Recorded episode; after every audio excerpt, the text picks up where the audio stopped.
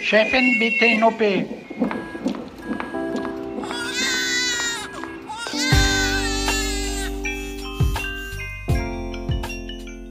Hallo und herzlich willkommen zum Güncast der unzensierten Sprechstunde.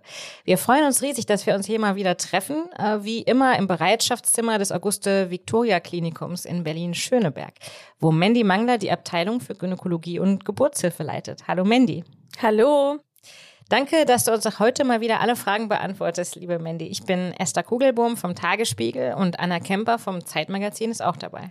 Hallo zusammen. Ich freue mich vor allem, dass wir nach Wochen endlich mal wieder zu dritt in einem Raum sitzen. Das letzte Mal warst du, Esther, ja aus deinem alten Kinderzimmer zugeschaltet. Ja, ganz genau. Aber ich habe es verlassen, um mit euch heute hier zu feiern, dass dies unsere 50. Güncast-Folge ist. Ich kann es kaum glauben. Wow. 50. Geburtstag für uns. Ja, aber das ist nicht der einzige Grund, äh, weswegen ich hier bin. Nämlich, ähm, ich möchte auch unbedingt die hypertensive Krise klären, die wir letztes Mal verursacht haben. Mandy, was ist da geschehen? Ja, wir haben einen kleinen Fehler gemacht in der letzten Folge. Da haben wir das HELP-Syndrom erklärt. Diese Buchstaben stehen ja für verschiedene Abkürzungen. Also das H haben wir fälschlicherweise als Hypertension klassifiziert. Das ist aber Hämolyse, also das Auflösen von den Blutkörperchen und damit verbunden eine Anämie.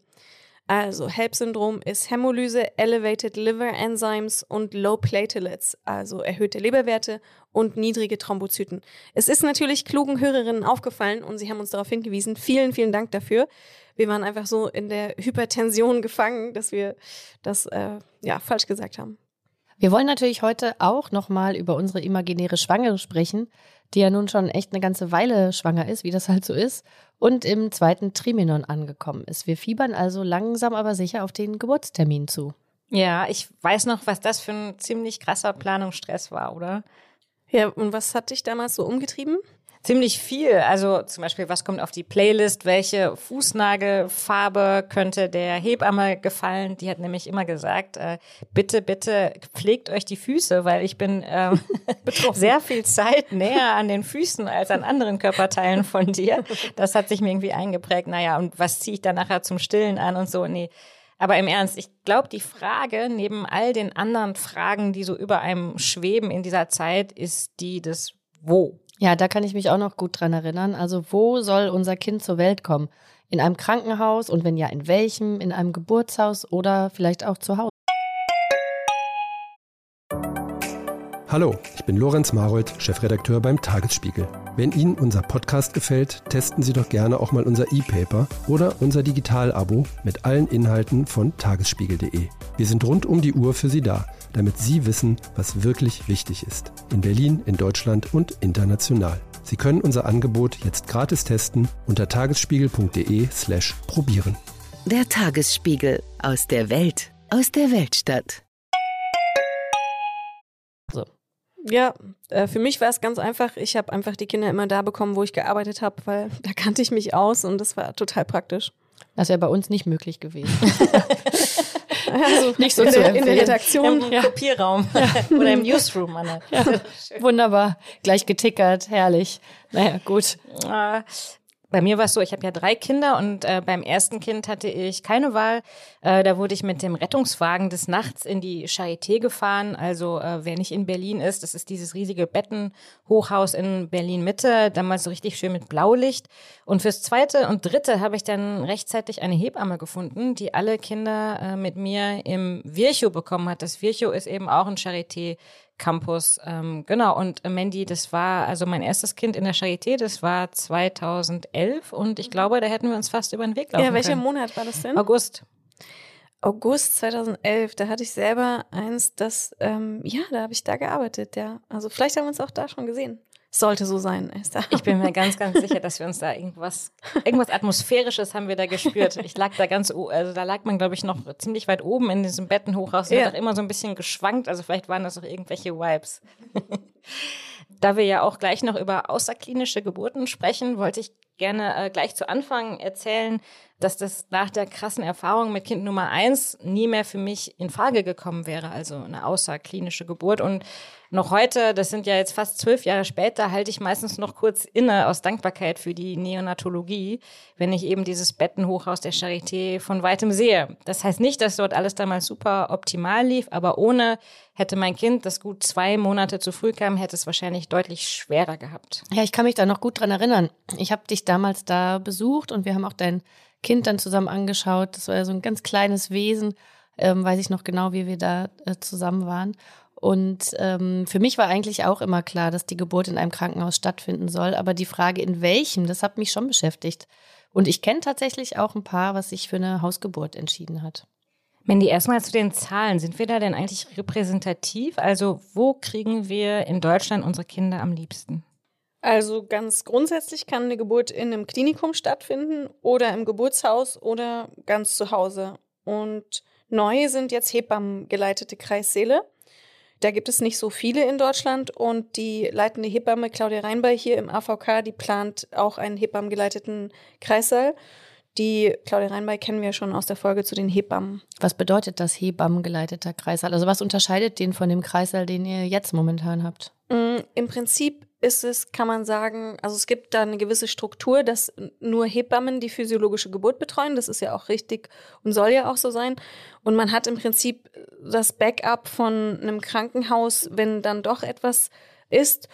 Und man hat immer noch eine zweite Hebamme auch dazu. Also im Prinzip sind es ähm, zwei Hebammen pro Geburt. Ah ja, und ähm, was ist denn jetzt ähm, als Geburtsort sozusagen am beliebtesten? Am beliebtesten sind die Geburten in den Kliniken. Also wir haben über 98 Prozent der Familien, die sich für eine Geburt in einem äh, Krankenhaus entscheiden. Und wir haben aber in der Geburtshilfe ein Datenproblem, was die außerklinischen Geburten angeht. Also alle Geburten, die nicht in der Klinik stattfinden, weil die nicht immer zwingend auch aufgeschrieben werden. Deswegen liegen da nicht die exakten Daten vor. Aber da gibt es einen Verband, QUAG, also die Gesellschaft für Qualität in der außerklinischen Geburtshilfe. Die hat dokumentiert, dass in Deutschland 1,8 Prozent aller Geburten außerklinisch stattfanden im Jahr 2020. Das sind 13.969 Kinder. Und das stimmt auch mit anderen Schätzungen überein. Also ähm, kann man sagen, knapp zwei Prozent der Neugeborenen in Deutschland kommen entweder zu Hause auf die Welt oder in einem Geburtshaus. Und 2020 haben sich dann bei den dokumentierten außerklinischen Geburten die Geburt zu Hause und die im Geburtshaus so etwa die Waage gehalten. Und das war wahrscheinlich nicht schon immer so, dass die meisten Geburten in der Klinik stattfanden, weil früher gab es sicherlich mehr Hausgeburten. Ja, früher war die Hausgeburt ähm, die Norm und erst ab den 50ern gingen dann die Frauen vermehrt in die Klinik zur Geburt. Und das wurde auch erst 1968 Kassenleistung und davor hat man dann die Kinder zu Hause auf die Welt ähm, gebracht. Und wenn man sich dann zum Beispiel jetzt die Daten zur Müttersterblichkeit anschaut, dann sieht man, wie dann in den späten 60ern diese Kurve der Müttersterblichkeit ganz radikal anfängt zu fallen auf ein ganz niedriges Niveau. Und in anderen Ländern wie Norwegen, wo 99 Prozent der Kinder in der Klinik zur Welt kommen, haben wir eine ähnlich niedrige Müttersterblichkeit. Und der Rückgang der Müttersterblichkeit, der ist auf moderne wissenschaftliche Praktiken zurückzuführen und dazu zählt eben auch die Versorgung in der Klinik mit allen ja, modernen ähm, Gerätschaften, die man da zur Verfügung hat. Welche Faktoren waren denn für euch damals äh, entscheidend dafür, dass ihr euer Kind im Krankenhaus bekommen wolltet? Beziehungsweise erzählt doch mal ein bisschen über den Gedankenprozess damals. Bei Kind Nummer eins hatten wir ursprünglich geplant, zur Havelhöhe zu fahren. Das ist so ein anthroposophisches Krankenhaus. Ähm, Mandy sagt, nicht vor den Toren Berlins, sondern noch innerhalb Berlins. Aber am, ich Rand. am Rande Berlins. Ich finde es schon Spandau. gefühlt etwas weiter weg. Ähm, ich bin in Spandau aufgewachsen, deswegen weiß ich das. da müssen wir dir jetzt einfach mal glauben. Also die äh, Anthroposophie, sage ich ganz offen, war mir jetzt eigentlich relativ egal, aber ich hatte gehört, dass es da ganz, ganz tolle Gebärräume gibt. Die sind quasi mitten im Wald mit so ganz großen Fenstern. Und da ich allgemein sehr, sehr gerne im Wald bin, hatte ich mir das ziemlich toll vorgestellt. Aber heute muss ich sagen, dass ich niemals im Leben unter Wien den weiten Weg von Berlin Mitte eben in diesen Wald zurücklegen möchte, denn allein die Vorstellung, dass man da im Feierabendverkehr steht, so auf der Bismarckstraße, Höhe Deutsche Oper und dann geht's richtig los, die ist überhackt mir nicht wirklich. Ja, das ist sehr interessant. So eine interessante Vorstellung. Aber die sind übrigens ähm, auch beliebt in Berlin für zum Beispiel Beckenendlagengeburten. Von daher, also es schon, oder machen sich Leute auch schon auf dem Weg, dann pressen sie ab der Deutschen Oper. hm. Hm. Nein. Aber bei mir war das so, dass ich zum Beispiel beim letzten Kind fand ich das sehr praktisch, dass ich hier in meiner Klinik dann ähm, die Geburt haben konnte, weil ähm, ich das wie so einen internen Qualitätsprozess mir vorgestellt habe. Ne? Ich habe mir dann so eine Liste mitgenommen, was ich alles, da wollte ich dann aufschreiben, was ich alles ändern möchte danach, als sozusagen aus Userinnenperspektive. Und ich dachte, oh, das wird bestimmt eine lange Liste. Ne? Aber es war eine kurze Liste mit fünf Dingen. Das, da war ich ganz beeindruckt, ganz zufrieden eigentlich mit meiner Klinik. Könntest du ein bis zwei von diesen Dingen sagen oder fällt das ja, unter also, die Schweigepflicht? Also nee, natürlich. Also ein, eine Sache, die ich äh, also die beziehen sich also hauptsächlich auf das Setting sozusagen. Mhm. Ne? Also das, die Geburt, die war völlig, ähm, äh, war sehr toll. Aber so zum Beispiel auf der Wochenbettstation, der Essensraum, der war äh, nicht so, wie ich es mir vorgestellt habe. So in der Kategorie meine mhm. Sachen. Das war jetzt keine groben Dinge. Wahrscheinlich ist man ja auch total verstrahlt von den Hormonen. also nichts Medizinisches, sondern mehr so ein bisschen. Nee, medizinisch Ah, okay. Ja, das ist interessant, Bendy. Und wir kommen ja sicher nochmal in unseren vielen Geburtsfolgen, ja. die ja schon so schön am Horizont langsam erscheinen, mhm. dazu, wie es ist, als Gynäkologin selber zu gebären. Darauf ja. freue ich mich auch schon, dir all diese Fragen zu stellen. Manche mögen das auch nicht in der eigenen Klinik dann zu gebären, aber ich fand das immer eine sehr praktische ähm, Variante. Also für mich kam damals auch nur Krankenhaus in Frage. Mir war da schon wichtig, dass im Fall des Falles einfach alles getan werden kann. Da fühlte ich mich irgendwie sicherer. Ich hatte schon echt ganz schön Respekt vor der Geburt. Ja, ging mir auch so. Ich wollte auch alle möglichen Risiken, die es natürlich gibt, möglichst äh, minimieren. Und da ist man natürlich ganz schnell bei der innerklinischen Geburt statt bei der außerklinischen Geburt. Mandy, ich möchte noch mal kurz äh, auf den Hebammenkreissaal zurückkommen. Ich habe nämlich noch nicht so ganz kapiert, was jetzt genau der Unterschied ist äh, zu einem normalen Kreissaal. Vorhin hattest du nur gesagt, dass eben ein oder zwei Hebammen mhm. dabei sind, aber wenn ich mich recht erinnere, ist es ja jetzt auch schon so. In anderen ja, Kreisen. also wir haben gesagt, Hebammen sollen bei der Geburt ähm, anwesend sein. Das ist gesetzlich so verankert. Mhm. Die Hebamme soll anwesend sein, muss anwesend sein. Und die Ärztin muss nicht zwingend anwesend sein. Und wenn wir jetzt aber in einen, sagen wir mal, Standardkreissaal gucken, dann sind die Ärztinnen vielleicht nicht bei der Geburt unbedingt immer dabei, aber sie sind da in der Nähe und gucken sich auch die CTGs an, werden konsultiert und sie sind zuständig. Sie haben äh, letztendlich dann auch irgendwo die Verantwortung. Und in dem Hebammengeleiteten Kreissaal sind Ärztinnen nicht vorgesehen erstmal. Die Geburt wird wirklich ausschließlich von den Hebammen betreut und keiner guckt sich das CTG noch an. Und es ist eine sichere und bewährte Geburtsbegleitung. Und die Grundlage dieses Konzeptes ist die Annahme, dass Schwangerschaft, Geburt und Wochenbett so physiologische Prozesse im Leben einer Frau sind, also die keiner ärztlichen Hilfe äh, bedürfen, es sei denn, es ist was pathologisch. Und wenn jetzt doch dann ärztliche Hilfe nötig ist? Ja, naja, wenn doch, dann ähm, befinden wir, sind wir also von dem Physiologischen weggekommen zum Pathologischen, das kann sein.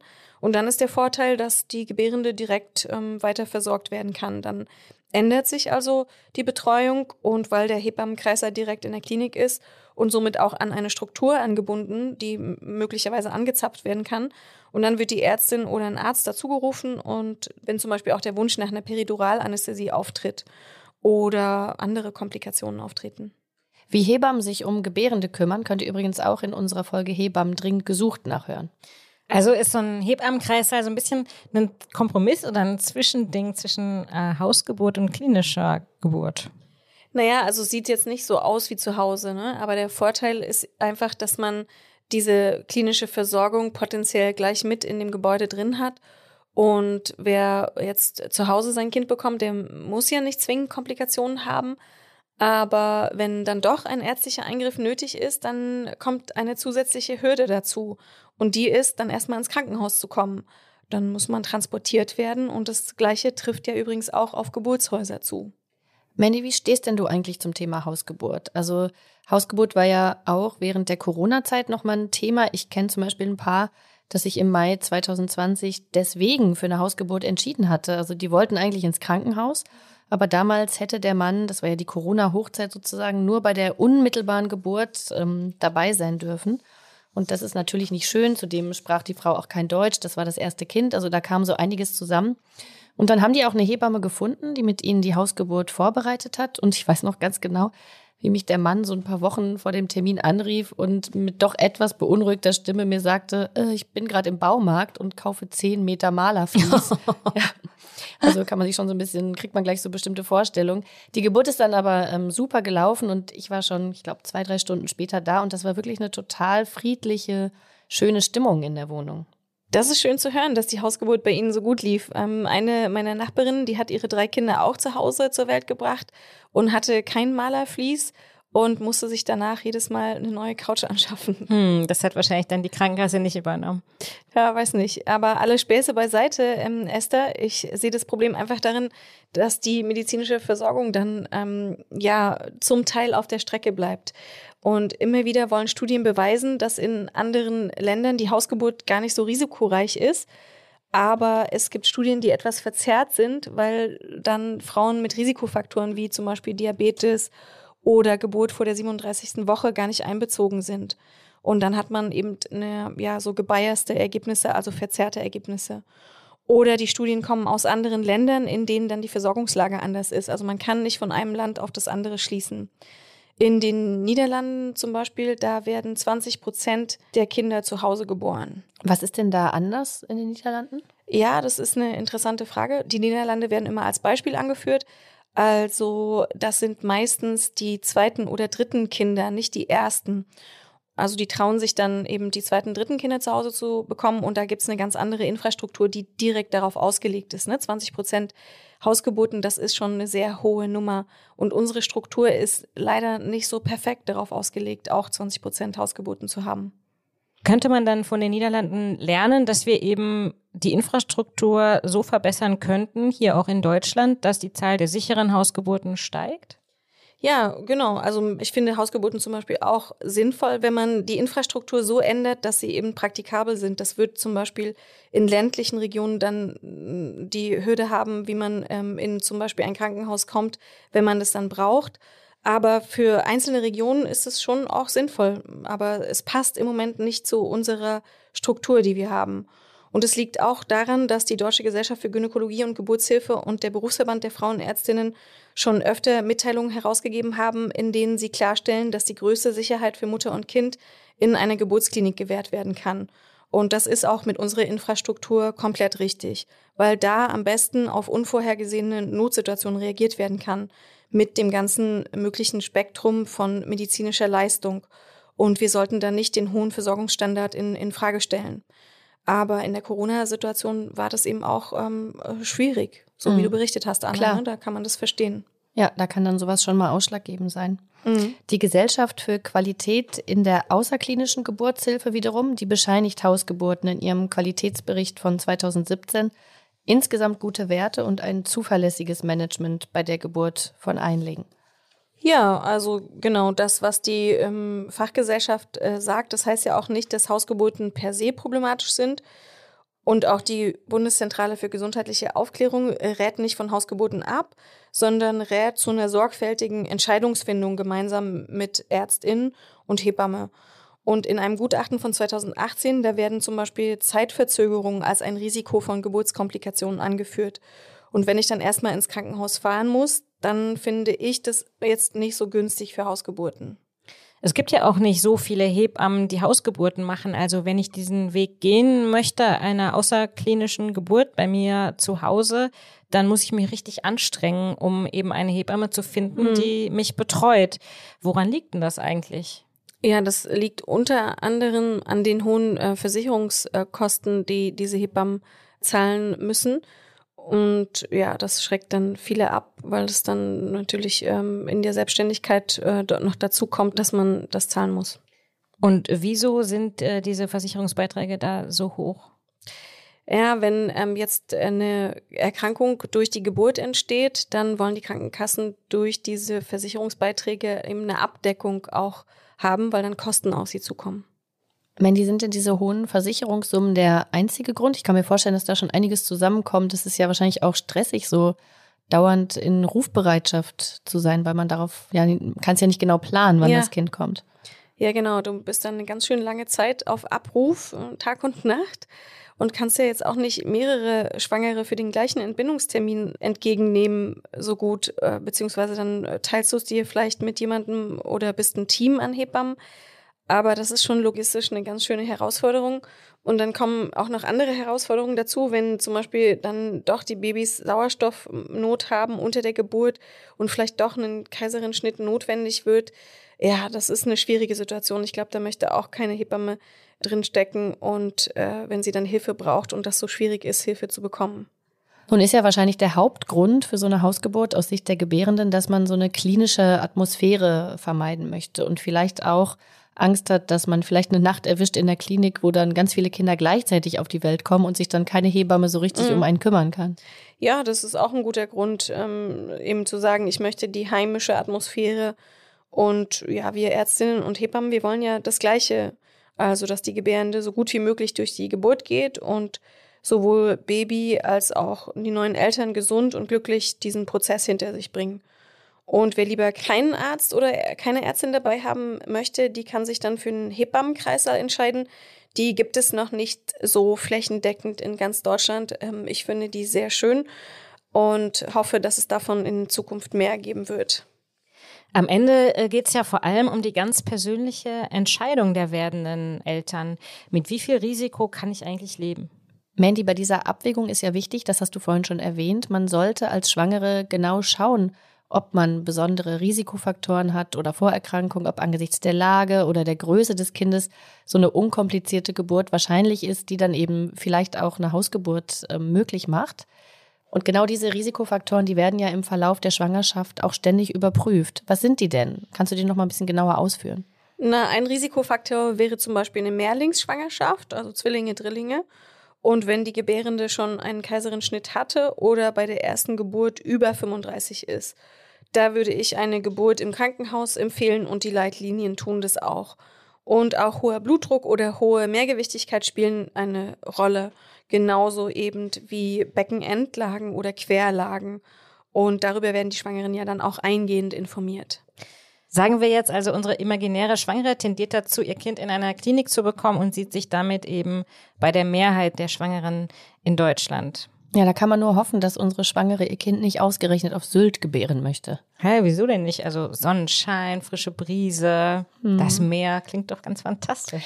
Sylt ist ja, wie wir alle wissen, eine Insel und seit rund acht Jahren gibt es in der Klinik dort keine Geburtsstation mehr. Die wurde schon 2014 geschlossen. Und auch der Hebammennotruf war mal eine Zeit lang inaktiv, ist jetzt aber seit kurzem zum Glück wieder im Betrieb. Ja, das ist total schwierig, wenn die Frauen aufs Festland fahren müssen, um versorgt zu werden unter der Geburt. Und dieser Abbau von Geburtenstationen ist ein Trend in Deutschland. Und äh, ein Sachstand des Bundestags von 2021 zeigt, dass sich die Zahl ähm, der Krankenhäuser, in denen äh, Geburten betreut werden, von 2007 bis 2018 um etwa 22 Prozent vermindert hat. Und die meisten Kliniken, in denen geboren werden kann, befanden sich auch immer noch in eher städtischen Regionen, also und weniger in ländlichen Regionen. Ja, das ist nicht schön. Und ähm, ich habe äh, mal eine Dokumentation gesehen über äh, Schwangere auf Sylt und ähm, die reisen dann tatsächlich über den Hindenburgdamm aufs Festland, so kurz vor dem Geburtstermin und warten nicht erst, dass hm. die Wehen losgehen natürlich, sondern quartieren sich schon eine Weile vorher äh, auf dem Festland ein. Und das ist natürlich besonders, wenn schon andere Kinder da sind, äh, hochproblematisch und sehr, sehr unromantisch für ja, so eine, für so eine Geburt, finde ich. Auf den ganzen Inseln so. Mhm. Ja. Also, liebe Insulanerinnen, ihr habt unsere volle Solidarität. Ja. Wenn ihr uns hört, wenn wir tatsächlich Hörerinnen haben auf den ostfriesischen Inseln, dann sehr, sehr gerne schreibt uns von euren Erfahrungen. Ähm, wenn ihr gerade schwanger seid oder vorhabt, schwanger zu werden, wie wollt ihr es machen? Ähm, wir würden das unglaublich gerne erfahren. Und ganz allgemein kann man ja auch sagen, je länger äh, der Weg ist, also auch auf dem Land, wenn jetzt kein Meer dazwischen liegt, keine Nordsee oder Ostsee, desto höher ist dann wahrscheinlich auch das Komplikationsrisiko, ne? wenn ich als Schwangere überhaupt erstmal ganz lange fahren muss oder Herzlich willkommen zu Tatort Berlin, dem True Crime Podcast des Tagesspiegels. Ich bin Sebastian Leber. Und ich heiße Katja Füchsel. Es geht um Körperverletzung, um Entführung, aber auch um Mord und Totschlag. 77 Jahre lang hat sich ein Justizbedienstete aus Berlin, nie was zu Schulden kommen lassen, bis er nach fast 40 Jahren glücklicher Ehe seiner 78 Jahre alten Frau ein Kissen aufs Gesicht drückt und sie tötet. Wir werden heute die Frage klären, was es für Folgen hat, wenn man einen Polizeibeamten in aller Öffentlichkeit bedroht mit Sätzen wie Ich schwöre, ich fick dein Leben. Es geht um den Prozess gegen den sogenannten Clanchef Arafat Abu Chaka und drei seiner Brüder. Unsere nächste Folge, da ist alles ganz anders, als es zunächst scheint. Hört rein bei Tatort Berlin, dem True Crime Podcast des Tagesspiegels. Abonniert Tatort Berlin jetzt, um keine Folge zu verpassen.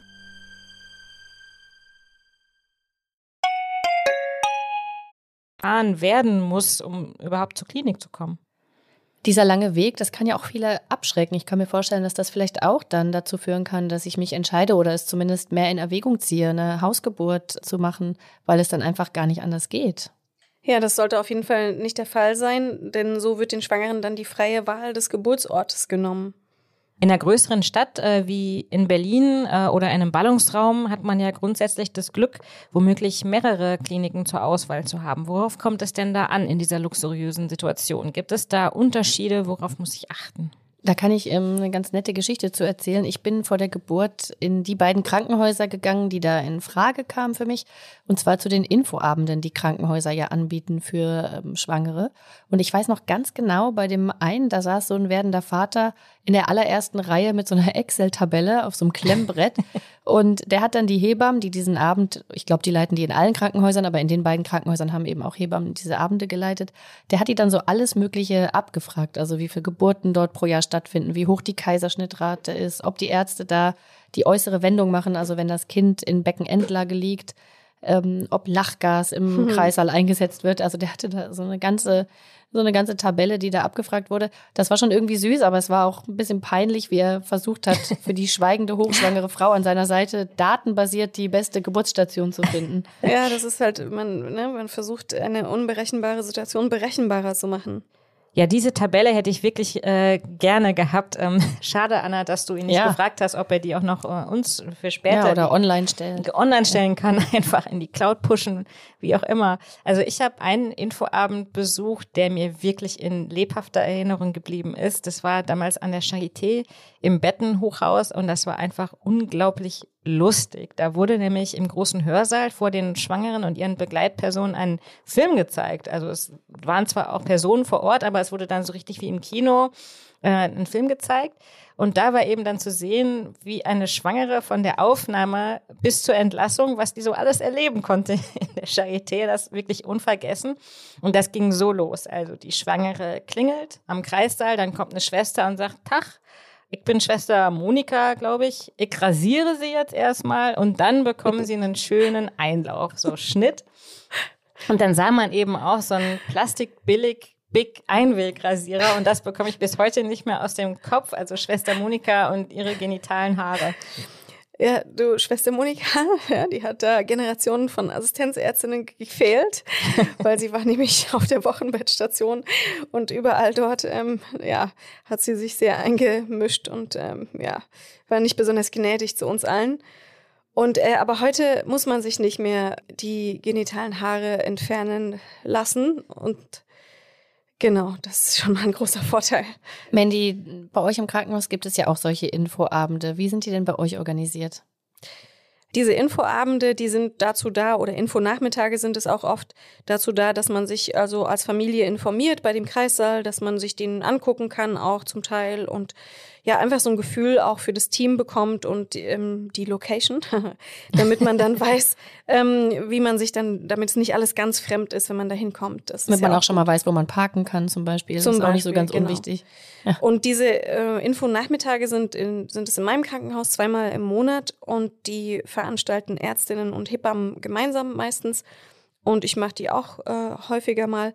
Die waren immer ganz schön. Wir haben die in so einem großen Konferenzraum durchgeführt und da kamen wir dann immer mit allen zusammen, die dann gekommen sind. Man musste sich auch nicht anmelden und man saß da ohne Maske. Und jetzt seit zwei Jahren Pandemie. Äh, am Anfang haben wir die sofort umgestellt auf digital, damit wir überhaupt noch mit den Schwangeren kommunizieren konnten. Wir konnten die ja nicht mehr ins Krankenhaus lassen. Und dann haben wir es umgestellt auf digital. Das ging erstaunlich gut. Über ähm, Instagram haben wir das dann, machen wir auch weiterhin noch. Jetzt äh, im Moment äh, versuchen wir uns an einem Hybridkonzept, also dass wir es digital und vor Ort ähm, durchführen. Aber für viele ist es einfach sehr, sehr bequem, das sich digital anzugucken. Und Mandy, hast du dann auch ganz oft werdende Väter äh, mit einem Klemmblock und einer Excel-Tabelle, die dann äh, dich ausquetschen und alles wissen wollen für ihre Frauen? Nee, das hatte ich noch nie. Ich hatte schon mal jemanden, der auch mit so einer Excel-Tabelle, aber das war in der Gynäkologie, nicht im Kreissaal. Aber natürlich kommen da auch viele Fragen um, so zu allgemeinen, wie ist es mit uns, wo kommt man rein, also einfach, wo sind die Türen, wie ist das Krankenhaus offen, was muss man mitbringen und was passiert, wenn alle Kreissäle belegt sind, ist eine auch eine ähm, sehr gängige Frage. Was sagst du dann da? Kommt in mein Büro? es passiert extrem selten, dass alle Kreissäle voll sind, weil man natürlich so wie, also man hat ja immer verschiedene Zeiten, also man befindet sich ja mit den Schwangeren dann in verschiedenen Geburtsphasen und es gibt ja auch Zimmer, die noch da sind, die man dann vorher und nach der Geburt benutzen kann. Von daher ist es eine extrem seltene Situation. Und äh, man kann dann ausweichen auf andere Zimmer oder man versucht, je nachdem, ob die Frau noch nicht so ganz unter der Geburt ist, sie dann vielleicht doch in einen anderen Kreislauf zu verlegen. Ihr habt ja auch internationale Infoabende inzwischen hier am Augusta Victoria Klinikum. Genau, da nutzen wir die ganze Sprachkompetenz, die wir dann mit den Hebammen äh, zusammen haben und äh, für Schwangere, die eben nicht perfekt Deutsch sprechen, denn wir wollen ja alle versorgen und auch die, die nicht perfekt Deutsch sprechen, haben ja ein Anrecht auf fundierte Beratung. Und dann ist immer spannend zu hören, welches Wissen und welche Perspektiven auf Geburten es dann in anderen Ländern gibt. Das finde ich sehr bereichernd. Aber was mich übrigens noch interessiert, worauf habt ihr denn damals geachtet bei euren Geburten? Was waren denn die Kriterien und warum habt ihr welches Krankenhaus dann ausgesucht? Also mir war natürlich dann wichtig, dass ich direkt ähm, Zugang habe zu allen Sachen, die es gibt. Ich wollte wirklich ähm, größtmögliche Sicherheit und äh, außerdem wollte ich ganz gerne, dass meine Hebamme dabei ist und ähm, da musste ich mich auch einfach nach ihr richten und ich bin da wirklich den Weg des geringsten Widerstands gegangen und habe einfach alles mitgenommen, was ich bekommen kann. Also das war aber nach deiner, sagen wir mal, mehr oder weniger traumatischen Erfahrung mit deiner ja, ersten Geburt. Ja, ja, genau. Ja, weil du hattest ja. dir das wahrscheinlich auch anders vorgestellt. Zum Thema ja. Frühgeburt machen wir ja auch nochmal eine Folge. Ähm, ja in der wir da genauer drauf eingehen. Aber das hat bei mir natürlich auch eine Rolle gespielt. Natürlich guckt man erstmal, welches Krankenhaus ist so in der Nähe. Ich hatte jetzt keine ähm, Beleghebamme, die ja oft dann einen Vertrag haben mit bestimmten Krankenhäusern, mhm. wo sozusagen die Wahl dann schon ähm, gefallen ist. Ich war dann bei zwei Krankenhäusern und ich konnte mich ganz lange nicht entscheiden, ob ich in das deutlich kleinere Krankenhaus gehe, das bei mir direkt um die Ecke ist und das auch eigentlich einen sehr guten Ruf hat. Da hatte ich auch äh, Freunde und Bekannte, die da Kinder bekommen haben. Aber da gab es keine Kinderstation, also keine Neonatologie. Und da war nur zu bestimmten Zeiten ein Kinderarzt vor Ort. Das heißt, unter Umständen hätte man da sehr lange warten müssen, je nachdem, ob man da am Wochenende gebärt oder nicht, bis dann Kinderarzt sich das Kind anschaut. Mhm. Und das heißt eben, dass in dem eher seltenen Fall, dass es dem Kind nach der Geburt sehr schlecht geht, das neugeborene Kind dann eben in eine andere Klinik gebracht werden muss. Für dieses Krankenhaus sprach allerdings, dass man sich dort anmelden musste und das Krankenhaus eben nur eine bestimmte Anzahl von Anmeldungen entgegengenommen hat, sodass dann dort die Chance unter Umständen größer ist, dass man während der Geburt auch eine gute Betreuung durch die Hebammen hat, weil eben nicht so viele gleichzeitig gebären. Das kann natürlich trotzdem passieren, aber es ist schon mal eine so eine kleine ähm, Grenze, die da gezogen wird. Die Alternative war dann ein sehr großes Krankenhaus, das alles unter einem Dach hat. Und ich konnte mich da ganz lange nicht entscheiden und musste dann aber so zwei Monate vor der Geburt regelmäßig in diese große Klinik zum Ultraschall, weil da die Herzfrequenz meines Babys nicht so optimal war und die da kontrolliert werden konnte nur. Und dann hatte ich dieses Krankenhaus halt schon kennengelernt und fühlte mich da ganz gut aufgehoben, sodass sich das dann quasi eben von selbst entschieden hat. Mandy, gibt es denn aus deiner Sicht, ähm, du leitest ja eben auch eine Geburtsstation, gibt es denn aus deiner Sicht Dinge, auf die man vielleicht achten sollte? Also bestimmte Zahlen, die man sich anschauen kann? Oder ist es am Ende einfach nur so eine gefühlte Entscheidung, die man da trifft? Ja, das ist mit den Zahlen schwierig, weil zum Beispiel, wenn man sich jetzt die Kaiserin-Schnittquote anguckt, dann ist sie natürlich in Perinatalzentren höher. Und dann würde man denken, oh, die haben eine höhere Kaiserin-Schnittrate. Aber es ist natürlich so, dass sie auch mehr Pathologie haben. Also diese Zahlen sind schwierig zu interpretieren. Das heißt nochmal eine Zwischenfrage, Perinatalstation, kannst du das nochmal erklären? Und ähm, das heißt dann also, die nehmen eher schwierige Fälle an und deswegen haben ja. die dann auch eine größere Quote oder was bedeutet genau. das? Perinatalzentren sind äh, Zentren mit verschiedenen Stufen Und die höchste Stufe sind Perinatalzentren, wo man ab der 24. Schwangerschaftswoche schon mit einer gewissen Überlebenswahrscheinlichkeit seines Kindes rechnen kann und die dort versorgbar sind. Also die haben alle intensivmedizinischen Möglichkeiten, die moderne Medizin so hat. Und die haben natürlich dann auch mehr Pathologie und dadurch mehr Kaiserinschnitte. Und das ähm, führt dann vielleicht zu einer, ähm, zu einer verzerrten Betrachtung auch zum Teil. Das heißt, Pathologie bedeutet, da werden halt komplizierte Fälle eben hinverwiesen auch extra, Ja, genau. weil Die man eben dort dahin. auch am besten damit umgehen kann. Ja, genau. Die Perinatalzentren, die sind ganz wichtig, weil ähm, dort äh, alle Schwangerschaften, die ähm, Probleme haben, versorgt werden und wie gesagt, die intensivmedizinischen Möglichkeiten sehr, sehr gut sind. Und Mandy, die anderen Sachen, also wenn ich nochmal an diesen Vater mit der Excel-Tabelle äh, erinnere, gibt es da wirklich Sachen, die man so abhaken kann, wo man sagt, okay, das spricht jetzt eher dafür, dass das für mich passt oder dass es grundsätzlich eine gute Klinik ist? Ja, genau. Wir haben ja in, auch in Vorbereitung zu der Folge sehr viel Studien gewälzt und uns gefragt, gibt es eine evidenzbasierte Möglichkeit, seinen Geburtsort auszuwählen? Und wir sind ja dann nicht so besonders weit gekommen. Also ähm, wir hätten ja gerne, so wie der Vater, so eine Excel-Tabelle und ihr habt mein Mitbringsel deswegen jetzt schon antizipiert. Und deswegen müsst ihr jetzt einmal das Mitbringsel ähm, äh, an euch nehmen, hier der Korb, und dann nehmt ihr das Mitbringsel, was wir sonst normalerweise immer am Ende der Folge ähm, Okay. äh, uns angucken. Nehmt ihr jetzt schon mal. Es ist auf jeden Weil ich habe Fall nämlich versucht, ähm, eine Rolle Papier. versucht, äh, Mit rosa Schleife. einen validierten oder noch nicht validierten Fragebogen. Ja, wie macht man gute Studien?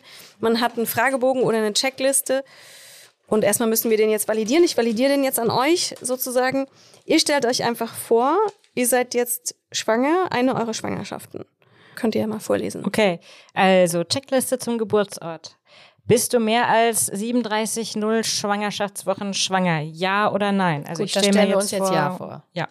Genau, dann müsst ihr das jetzt notieren. Für jedes Jahr gibt es sozusagen einen Punkt. Okay. Mhm. Ah. Wow, das gibt's noch gar nicht. Nee, das hast du jetzt erfunden. Na, ja, wir, wir erfinden das jetzt gemeinsam und wir validieren das jetzt an euch. Man müsste das normalerweise so an so ein paar Dutzend Leuten validieren und dann könnte man, wenn man sagt, okay, der Fragebogen untersucht das, was er untersuchen soll, nämlich ähm, evidenzbasiert den Ort, den passenden zur Geburt, dann könnte man das in Studien dann benutzen und äh, dann Studien durchführen. Gut, also Anna, du ja auch, ne? Und dann Mhm. hast du schon ein Kind vaginal geboren. Anna, Nein, meine Geburt war nicht vaginal. meine erste Geburt war auch nicht vaginal. War dies eine unkomplizierte vaginale Geburt? Ergo nein. Nein, bei mir auch nicht. Du hast keine Erkrankungen wie Diabetes, Bluthochdruck, eingeschränkte Dopplerwerte oder andere Erkrankungen. Ja. Ja, ich auch nicht. Ist die Ultraschalluntersuchung ohne Auffälligkeiten beim Kind? Naja, die war dann ganz kurz vor der Geburt ohne Auffälligkeiten, aber lange davor halt mit. Deswegen muss ich, glaube ich, auch Nein nehmen. Mhm. Geht es jetzt um die Geburt von dem Kind davor oder von dem jetzigen? Nee, von dem, mit dem man schwanger Ach ist. so, okay. Da gehen wir einfach mal vom Besten aus, Ja. oder? Da sagen wir Da sagen wir ja. Mhm. Ist die Plazenta ohne Auffälligkeiten? Sagen wir auch mal ja. Sind die mütterlichen Untersuchungen ohne Auffälligkeit? Mandy, was ist denn jetzt da der Faktor Alter? Zählt der als Auffälligkeit? Ja, der Faktor Alter, also es kommt ein bisschen drauf an. Ähm, ja, also Studien sagen schon, über 35 hat man auch, ähm, wenn man sehr jung ist, unter 20 und über 35 hat man ein leicht Gut, erhöhtes Risiko. Aber das mal ist nein. so wenig erhöht, dass man das jetzt, also Also bei ich mir habe so wie, nein, eins, nein, bei mir zwei, ist nichts auffällig. drei, vier Ja's. Wir haben Ich habe beide vier vier. Ja's, Anna. Ja. ah ja, vier Jahres. Da unten habe ich euch so eine Skala hingemacht. Von 1 Mhm. bis 7. Von ich sehe eins schon, bis ich habe sieben. jetzt mal die 4 eingekringelt. Mhm. Und das würde dann ja wahrscheinlich bedeuten, Hebammenkreissaal wir- oder Krankenhaus. Ja, Hebammenkreissaal oder Krankenhaus kommt für Mhm. euch raus. Und dazu kommt ja natürlich, finde ich, aber auch noch so ein psychischer Faktor. Also selbst wenn ich jetzt sieben Jahres hätte, kommt ja noch ein bisschen so dazu, bin ich ein eher ängstlicher Typ, äh, fühle ich mich entspannter in der Vorstellung, im Krankenhaus zu gebären. ne?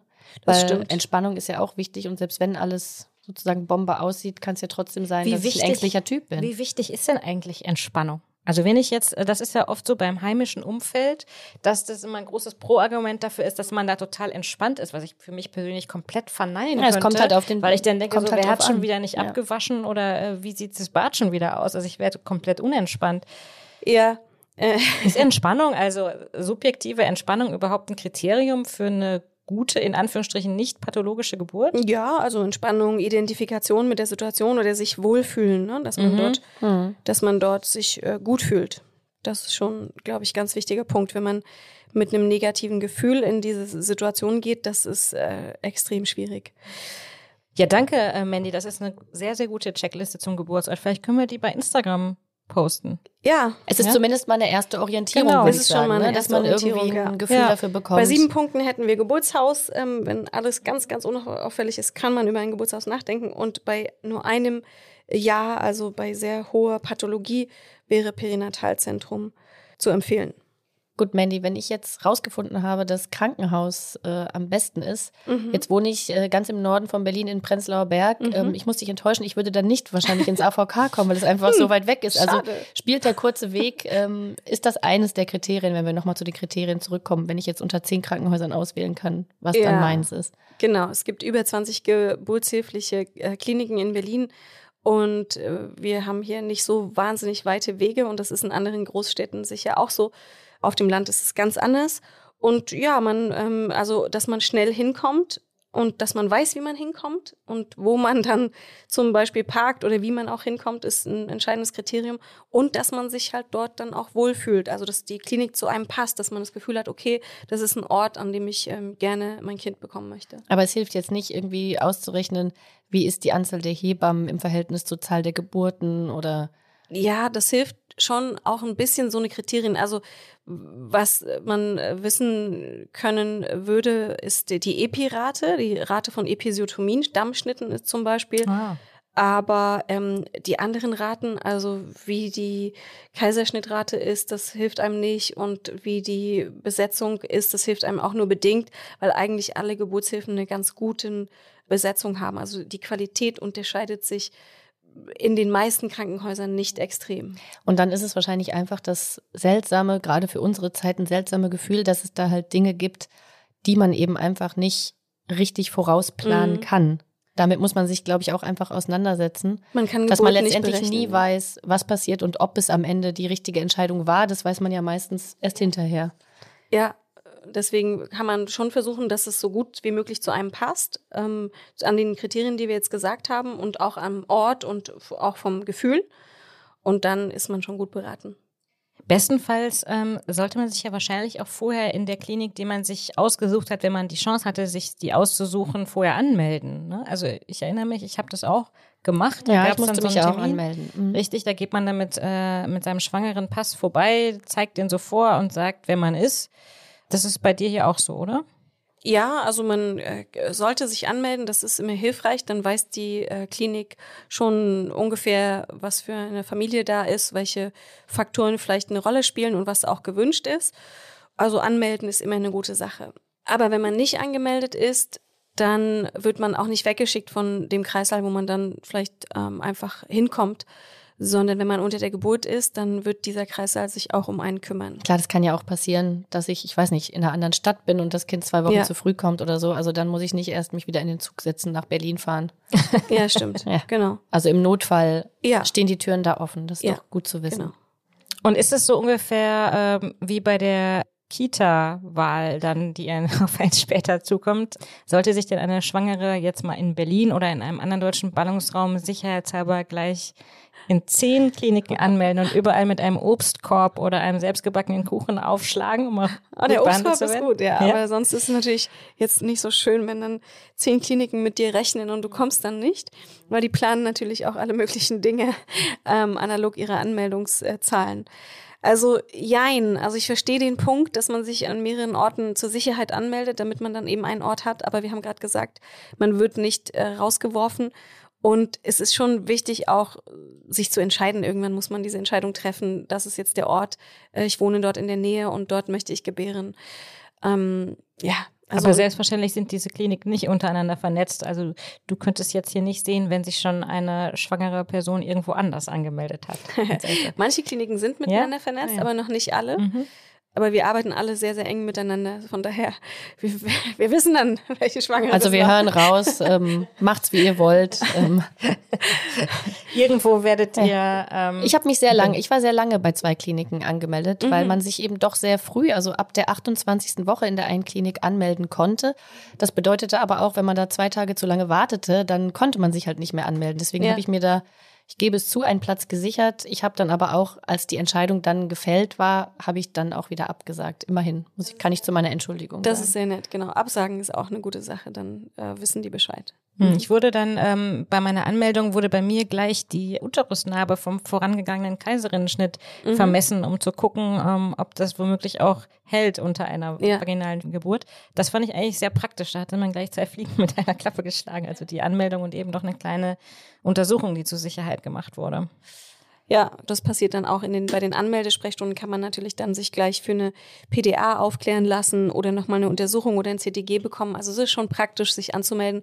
Mal abgesehen davon, dass man dann eben vielleicht noch einen besseren Eindruck von der Klinik bekommt und auch ein Gefühl für den Ort und äh, ob man sich da wohlfühlt oder nicht. Ja, und dass solche, dass solche Entscheidungen wie bin ich grundsätzlich einer PDA gegenüber offen oder nicht, dass man das vielleicht auch eben vorher dann schon notiert und nicht unter dem Stress dann diese ganzen Fragen noch geklärt werden müssen. Das Gute ist ja, dass man eben diese Einwilligung zur PDA schon geben kann. Also apropos Klemmblock, ähm, man kann da ja alles schon unterschreiben und diesen Aufklärungsbogen, dass man den dann nicht mehr äh, unter einer Geburt noch unterschreiben muss. Weil ich erinnere mich, dass ich auch mal irgendwann sehr, sehr viele Blätter noch ausfüllen musste. Ja, war bei mir auch so. Ich so äh, Partnerperson, kannst du das bitte machen? So, nee, wusste er auch nicht mehr. Und dann kommt man irgendwie ein bisschen in Probleme, äh, Schwierigkeiten. Deswegen finde ich das eigentlich eine sehr gute Sache, dass man vorher nochmal vorspricht. Ja, und was auch schön ist, wenn man sich anmeldet, dass man transportieren kann, was man gerne möchte oder was man nicht möchte. Und das ähm, klappt jetzt vielleicht nicht immer, aber zumindest die Richtung. Also man sollte sich, haben wir ja gesagt, nicht so ganz festlegen, was man unbedingt nicht will oder will, aber dass man ungefähr die Richtung sagt. Mhm. Das ist äh, schon auch äh, für uns äh, aus unserer Perspektive sehr, sehr hilfreich, weil wir versuchen natürlich immer individuell auf alle einzugehen. Zum Geburtsplan kommen wir natürlich nochmal ganz ausführlich in einer weiteren Güncast-Folge. Ähm, das war jetzt schon unsere 50. und ich finde, sie hat mir großen Spaß gemacht. Ich kann immer noch nicht glauben, dass wir schon so viele Folgen aufgenommen haben. Liebe HörerInnen, ähm, schickt uns gerne Glückwunsch-Telegramme und an äh, güncast.tagesspiegel.de oder folgt uns bei Instagram auf Güncast, äh, schreibt uns dort auch sehr, sehr gerne. Und natürlich ähm, bekommt ihr ein Geschenk. Ihr bekommt ein ganz, ganz tolles Geschenk äh, zu dieser 50. Folge. Ihr könnt nämlich ein paar Wochen kostenfrei hinter die Tagesspiegel-Paywall gucken, wenn ihr www.tagesspiegel.de slash Gün50 eingebt, könnt ihr euch da einfach anmelden und es hört auch ganz unkompliziert wieder auf. Also ihr müsst keine Angst haben, was zu vergessen und für irgendwas zu bezahlen. Es ist ein freies Geschenk. Ja, genau. Ah, macht es unbedingt. Ähm, Hast du diesmal ein Mitbringsel ja, dabei für alle HörerInnen? Ganz genau. Ähm, ja, vielen Dank ähm, euch allen. Vielen Dank, äh, Farangi Scafo, dass du uns bei der Vorbereitung so optimal unterstützt Ja, hast und danke. uns mit Faktenwissen versorgt hast zu diesem Thema. Vielen Dank, Markus Lücker, für die Aufnahmeleitung und den Schnitt. Vielen Dank, liebe Anna Kemper, dass du den weiten Weg wieder auf dich genommen hast. Und vielen Dank, liebe Mandy, für deine Zeit. Bis zum nächsten Gerne. Mal. Danke, tschüss. Ciao.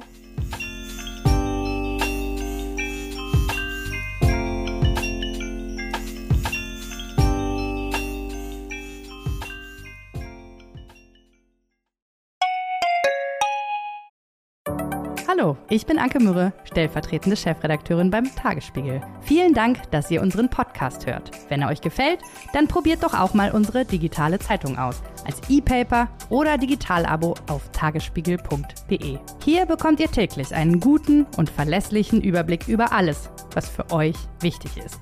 Aus Berlin, Deutschland und der Welt. Jetzt einfach gratis testen unter tagesspiegel.de slash probieren. Wir freuen uns auf euch. Der Tagesspiegel aus der Welt, aus der Weltstadt.